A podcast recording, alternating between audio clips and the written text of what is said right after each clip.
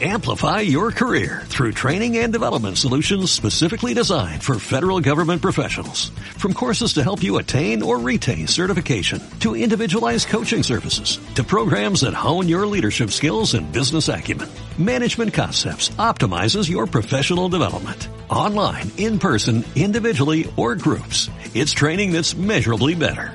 Learn more at managementconcepts.com. That's managementconcepts.com.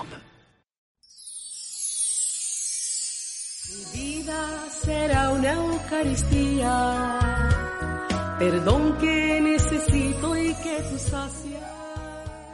Sacrificio. En el nombre del Padre, y del Hijo, y del Espíritu Santo, el Señor esté con vosotros. Nos preparamos para celebrar la Eucaristía dignamente, como hacemos siempre, reconociendo que somos pecadores. Yo confieso ante Dios Todopoderoso y ante vosotros, hermanos, que he pecado mucho de pensamiento, palabra, obra y omisión, por mi culpa, por mi culpa, por mi gran culpa. Por eso ruego a Santa María siempre Virgen, a los ángeles, a los santos y a vosotros, hermanos, que intercedáis por mí ante Dios nuestro Señor. Dios Todopoderoso tenga misericordia de nosotros, perdone nuestros pecados y nos lleve a la vida eterna. Señor, ten piedad. Cristo, ten piedad. Señor, ten piedad. Oremos.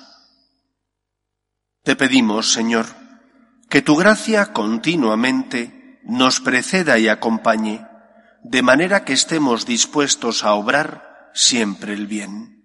Por Jesucristo nuestro Señor.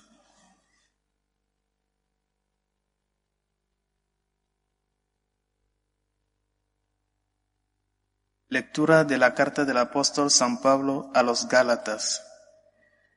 Hermanos, si os guía el Espíritu, no estáis bajo el dominio de la ley. Las obras de la carne están patentes. Fornicación, impureza, libertinaje, idolatría, hechicería, enemistades, contiendas, envidias, rencores, rivalidades, partidismo, sectarismo, discordias, borracheras, orgías y cosas por el estilo. Y os prevengo, como ya os previne, que los que así obran no heredarán el reino de Dios. En cambio, el fruto del Espíritu es amor, alegría, paz, comprensión, servicialidad, bondad, lealtad, amabilidad, dominio de sí. Contra esto no va la ley. Y los que son de Cristo Jesús han crucificado su carne con sus pasiones y sus deseos. Si vivimos por el Espíritu, marchemos tras el Espíritu. Palabra de Dios. Te alabamos, Señor. El que te sigue, Señor, tendrá la luz de la vida. El que te sigue, Señor, tendrá la luz de la vida. Dichoso el hombre que no sigue el consejo de los impíos, ni entra por la senda de los pecadores, ni se sienta en la reunión de los cínicos, sino que su gozo es la ley del Señor, y medita su ley día y noche. El que te sigue, Señor, tendrá la luz de la vida. Será como un árbol plantado al borde de la sequía da fruto en su sazón y no se marchitan sus hojas, y cuanto emprende entiende buen fin. El que te sigue, Señor, tendrá la luz de la vida. No así los impíos, no así. Serán paja que arrebata el viento, porque el Señor protege el camino de los justos, pero el camino de los impíos acaba mal. El que te sigue, Señor, tendrá la luz de la vida.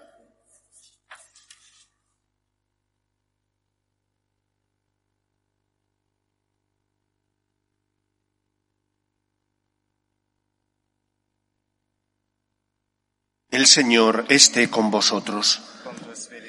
Lectura del Santo Evangelio según San Lucas. En aquel tiempo dijo el Señor, Hay de vosotros, fariseos, que pagáis el diezmo de la hierbabuena, de la ruda y de toda clase de legumbres, mientras pasáis por alto el derecho y el amor de Dios. Esto habría que practicar sin descuidar aquello. Hay de vosotros, fariseos, que os encantan los asientos de honor en las sinagogas y las reverencias por la calle. Hay de vosotros, que sois como tumbas sin señal, que la gente pisa sin saberlo. Un maestro de la ley intervino y le dijo, Maestro, diciendo eso nos ofendes también a nosotros. Jesús replicó, Hay de vosotros también maestros de la ley que abrumáis a la gente con cargas insoportables, mientras vosotros no las tocáis ni con un dedo. Palabra del Señor. Gloria a ti, Señor Jesús. El lunes, con motivo de la fiesta de Nuestra Señora del Pilar, os hablé de un libro escrito por Vittorio Messori eh, hablaba de las leyendas negras de la Iglesia. Este mismo autor italiano escribió un libro donde él habla de su conversión. El libro se titula ¿Por qué creo? Y en este libro él sostiene, aparte de explicar por qué se convirtió, sostiene que la Iglesia católica tiene una palabra que le sirve para lograr articular el pasado, el presente y el futuro. Y esa palabra es la conjunción copulativa y. La Iglesia no es excluyente, sino que al contrario es eh, una Iglesia que logra aunar el pasado y el futuro. Y él dice que eso es así, por ejemplo, cuando se habla de que el hombre es cuerpo y alma. Eh, el hombre es libre, pero junto con la libertad del hombre actúa la gracia de Dios. Libertad y gracia de Dios. Y todo eso concluye al final en que el Antiguo y Nuevo Testamento, dice él, son dos partes de una misma moneda, complementarias, y por lo tanto un buen cristiano, un católico, no puede servirse de una sin vivir la otra. Un católico tiene un pie en el Antiguo y otro en el Nuevo Testamento, puesto que ambos testamentos son parte de la revelación de Dios a los hombres. Os comento esto porque el Evangelio de hoy nos habla precisamente de ello. Jesús se enfrenta, como suele ser habitual, con los fariseos y los expertos en la ley. ¿Qué le recrimina? No le recrimina que cumplan la ley del Antiguo Testamento. Les dice, esto habría que hacer sin olvidar lo otro. Le recrimina que únicamente hacen las cosas, cumplen con la ley, van al templo, pagan el diezmo, intentan no trabajar en el sabbat para no pecar, pero no lo hacen, y aquí está la clave, por amor, sino que lo hacen por propio interés. Recordad el pasaje de el joven rico. El joven rico se presenta al Señor con una pregunta. Maestro, ¿qué tengo que hacer para salvarme? Entonces Jesús le dice, cumple los mandamientos. Todo eso lo llevo haciendo desde niño, le responde él. Y Jesús le arguye, pues entonces vende todo lo que tienes, dáselo a los pobres, así tendrás un tesoro en el cielo y luego sígueme. A lo cual él frunció el ceño porque era muy rico y se marchó. El problema no era la riqueza material, el problema era que su corazón estaba pegado a los bienes que tenía. ¿Qué es lo que Cristo nos indica en este Evangelio? La ley es buena.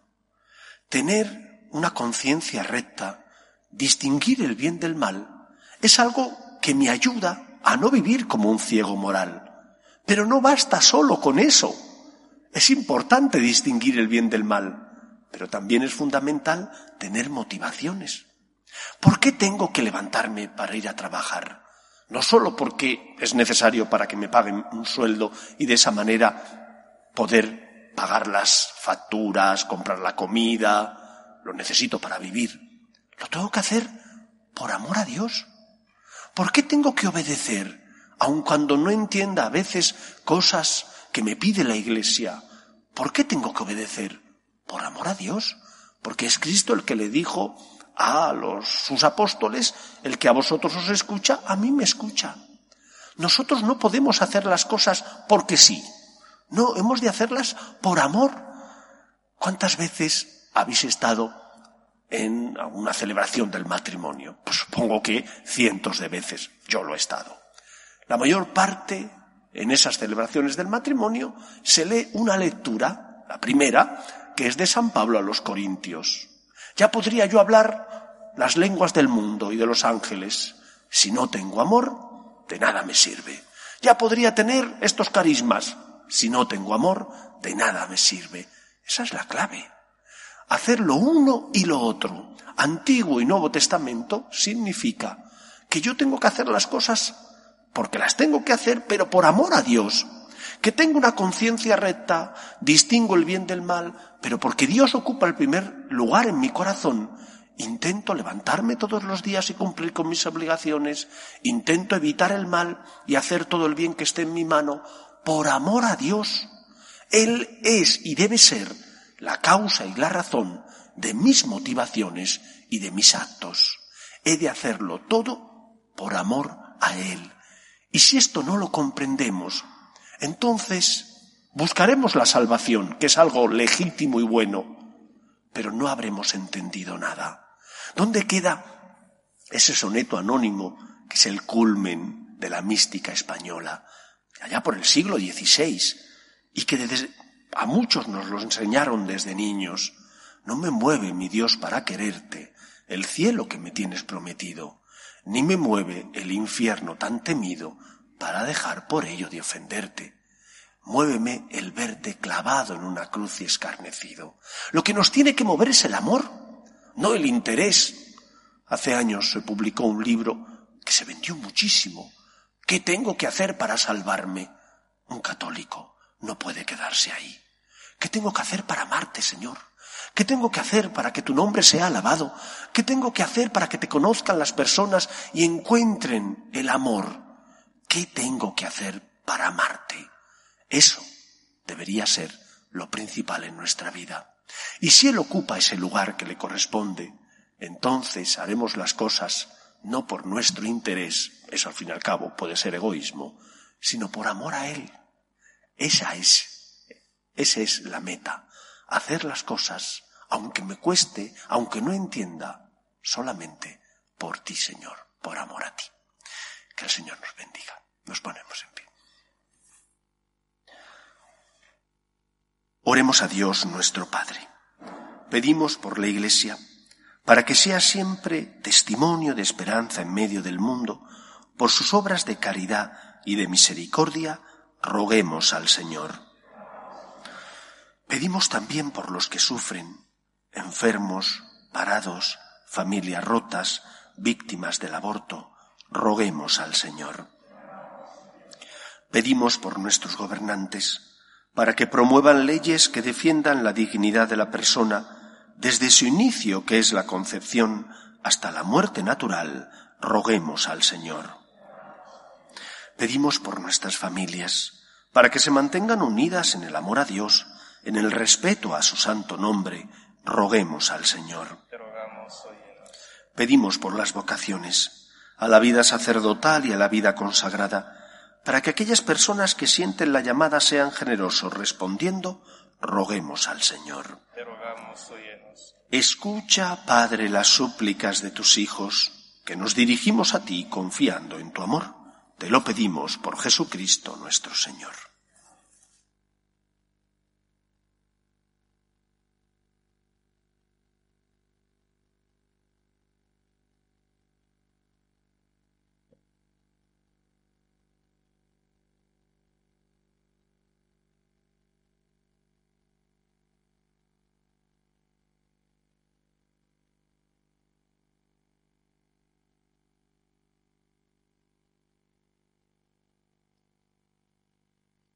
Bendito seas, Señor Dios del universo, por este pan, fruto de la tierra y del trabajo del hombre, que recibimos de tu generosidad y ahora te presentamos. Él será para nosotros pan de vida. Bendito seas por siempre, Señor.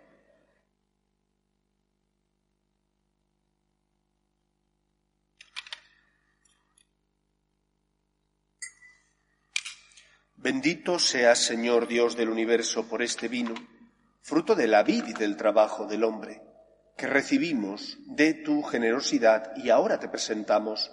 Él será para nosotros bebida de salvación. Bendito seas por siempre, Señor.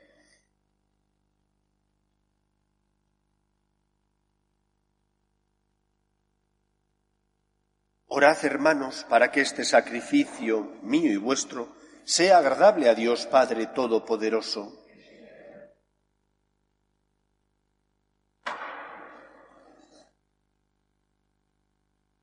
Acepta las súplicas de tus fieles, Señor, juntamente con estas ofrendas, para que lleguemos a la gloria del cielo mediante esta piadosa celebración. Por Jesucristo nuestro Señor. Amén. El Señor esté con vosotros. Con tu espíritu. Levantemos el corazón. Demos gracias al Señor nuestro Dios.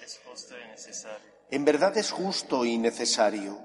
Es nuestro deber y salvación darte gracias siempre y en todo lugar, Señor Padre Santo, Dios Todopoderoso y Eterno, porque has querido ser, por medio de tu amado Hijo, no sólo el Creador del género humano, sino también su Salvador. Por eso, con razón te sirven todas las criaturas, con justicia te alaban todos los redimidos, y unánimes te bendicen tus santos. Con ellos, unidos a todos los ángeles, nosotros queremos celebrarte y te alabamos diciendo, Santo, Santo, Santo es el Señor, Dios del universo. Llenos están el cielo y la tierra de tu gloria. Osana en el cielo. Bendito el que viene en nombre del Señor. Osana en el cielo. Santo eres en verdad, Señor, fuente de toda santidad. Por eso te pedimos que santifiques estos dones con la efusión de tu Espíritu, de manera que se conviertan para nosotros en el cuerpo y la sangre de Jesucristo nuestro Señor, el cual, cuando iba a ser entregado a su pasión, voluntariamente aceptada, tomó pan, dándote gracias lo partió y lo dio a sus discípulos diciendo, Tomad y comed, todos de él, porque esto es mi cuerpo que será entregado por vosotros.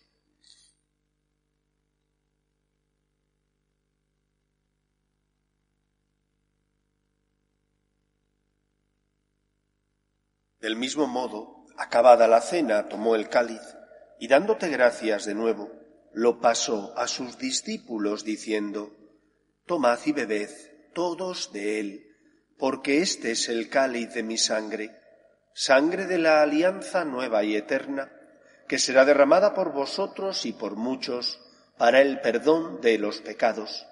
Haced esto en conmemoración mía.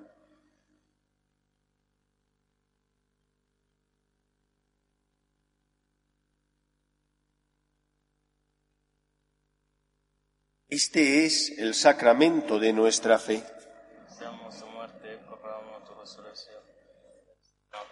Así pues, Padre, al celebrar ahora el memorial de la muerte y resurrección de tu Hijo, te ofrecemos el pan de vida y el cáliz de salvación, y te damos gracias porque nos haces dignos de servirte en tu presencia.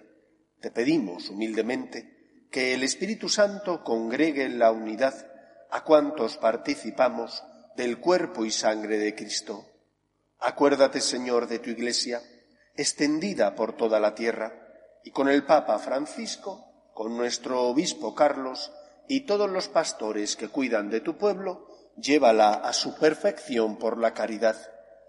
Acuerde también de nuestros hermanos que durmieron en la esperanza de la resurrección, de tu hija Gloria María, y de todos los que han muerto en tu misericordia, admítelos a contemplar la luz de tu rostro ten misericordia de todos nosotros, y así con María, la Virgen, Madre de Dios, San José, los apóstoles y cuantos vivieron en tu amistad a través de los tiempos, merezcamos, por tu Hijo Jesucristo, compartir la vida eterna y cantar tus alabanzas. Por Cristo, con Él y en Él, a ti, Dios Padre Omnipotente, en la unidad del Espíritu Santo, todo honor y toda gloria por los siglos de los siglos. Fieles a la recomendación del Salvador y siguiendo su divina enseñanza, nos atrevemos a decir, Padre nuestro, que estás en el cielo, santificado sea tu nombre, venga a nosotros tu reino, hágase tu voluntad en la tierra como en el cielo. Danos hoy nuestro pan de cada día, perdona nuestras ofensas, como también nosotros perdonamos a los que nos ofenden. No nos dejes caer en la tentación y líbranos del mal. Líbranos de todos los males, Señor, y concédenos la paz en nuestros días, para que, ayudados por tu misericordia, vivamos siempre libres de pecado y protegidos de toda perturbación, mientras esperamos la gloriosa venida de nuestro Salvador Jesucristo. Señor Jesucristo, que dijiste a tus apóstoles, la paz os dejo, mi paz os doy. No tengas en cuenta nuestros pecados, sino la fe de tu Iglesia, y conforme a tu palabra concédele la paz y la unidad. Tú, que vives y reinas por los siglos de los siglos, Amén. la paz del Señor esté siempre con vosotros. Con tu espíritu. Cordero de Dios, que quitas el pecado del mundo, ten piedad de nosotros. Cordero de Dios, que quitas el pecado del mundo, ten piedad de nosotros. Cordero de Dios, que quitas el pecado del mundo, danos la paz. Este es el Cordero de Dios que quita el pecado del mundo. Dichosos los llamados a la cena del Señor. Señor, no soy digno de que entres en mi casa, pero una palabra tuya basta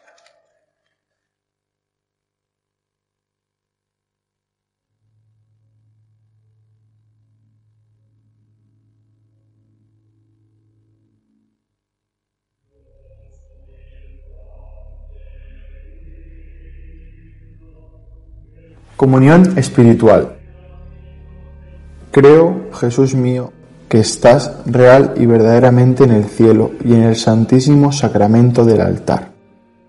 Te amo sobre todas las cosas y deseo vivamente recibirte dentro de mi alma.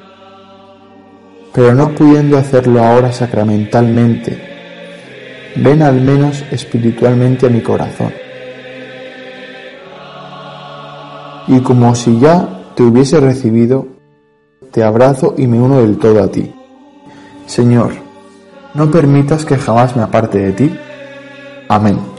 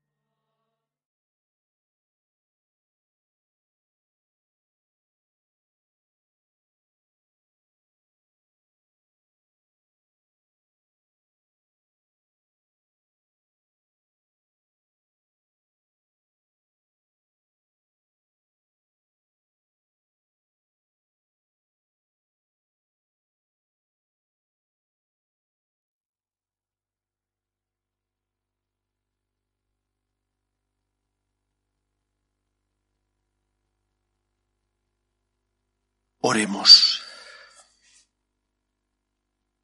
Dios soberano, te pedimos humildemente que así como nos alimentas con el cuerpo y la sangre de tu Hijo, nos hagas participar de su naturaleza divina. Por Jesucristo nuestro Señor. Amén. El Señor esté con vosotros. Con tu espíritu. Y la bendición de Dios Todopoderoso, Padre, Hijo y Espíritu Santo, descienda sobre vosotros. Podéis ir en paz. Dios. Te salve, Reina y Madre de Misericordia. Vida, dulzura y esperanza nuestra. Dios te salve. A ti llamamos los desterrados hijos de Eva. A ti suspiramos gimiendo y llorando en este valle de lágrimas. Ea pues, Señora, abogada nuestra, vuelve a nosotros esos ojos misericordiosos y después de este destierro, muéstranos a Jesús, fruto bendito de tu vientre, oh clementísima, oh piadosa, oh dulce y siempre Virgen María. Ruega por nosotros, Santa Madre de Dios, para que seamos dignos de alcanzar las promesas de nuestro Señor Jesucristo. Amén.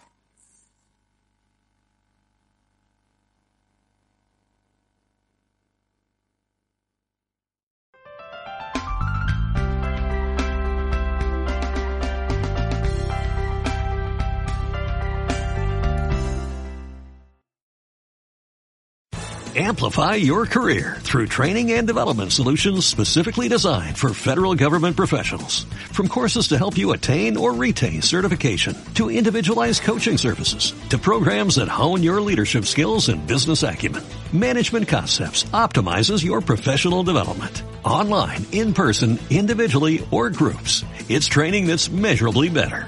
Learn more at managementconcepts.com. That's managementconcepts.com.